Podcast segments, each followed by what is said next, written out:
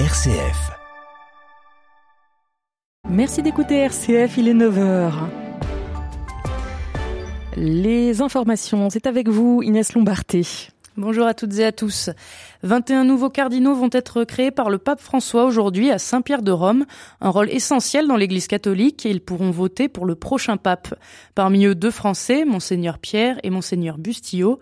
Les choix du pape indiquent qu'il souhaite dessiner un sacré collège moins occidental et plus tourné vers l'hémisphère sud. Le gouvernement échappe à une motion de censure. Elle fait suite au premier 49.3 de la rentrée qui vise à adopter le budget de l'État.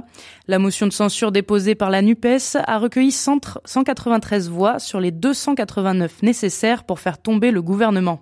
Un rejet qui entraîne l'adoption en nouvelle lecture du projet de loi de programmation financière 2023-2027. Face à la reprise de l'épidémie de Covid-19, le gouvernement avance sa campagne de vaccination. C'est aussi le cas dans d'autres pays européens. Dès lundi, les populations les plus à risque pourront se faire vacciner. L'enquête sur la disparition de Lina continue avec une opération d'envergure selon le parquet de Saverne dans le Bas-Rhin. Plusieurs véhicules ciblés par l'enquête ont été inspectés, ainsi que deux maisons. Lina est une adolescente de 15 ans portée disparue depuis maintenant une semaine. Jour de vote aujourd'hui pour les électeurs slovaques, un scrutin législatif déterminant pour la politique étrangère du pays et son soutien à l'Ukraine. La Slovaquie est un pays membre de l'Union européenne et de l'OTAN. La victoire se jouera certainement entre le parti de gauche populiste, le Smer, de l'ancien premier ministre pro-russe Robert Fico, et le parti centriste, la Slovaquie, la Slovaquie progressiste.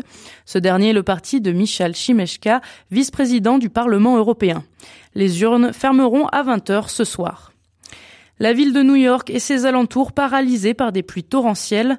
Les infrastructures peinent à gérer la situation et le maire de New York est mis en cause pour son manque d'anticipation. Toujours aux États-Unis, les démocrates et les républicains n'arrivent pas à trouver un accord autour de la loi de finances. Le budget de l'État fédéral expire à minuit ce soir. Sans solution, un million et demi de fonctionnaires seront privés de salaire. L'ONU a obtenu l'accord de l'Azerbaïdjan pour envoyer une mission dans le Haut-Karabakh. L'objectif des Nations Unies est d'aider à évaluer les besoins humanitaires. L'organisation n'a pas eu accès à la région depuis 30 ans.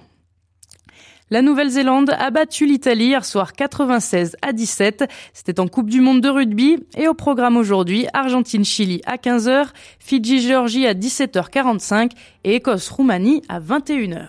Merci Inès. Très bon week-end à tous à l'écoute de RCF. Il est bientôt 9h03.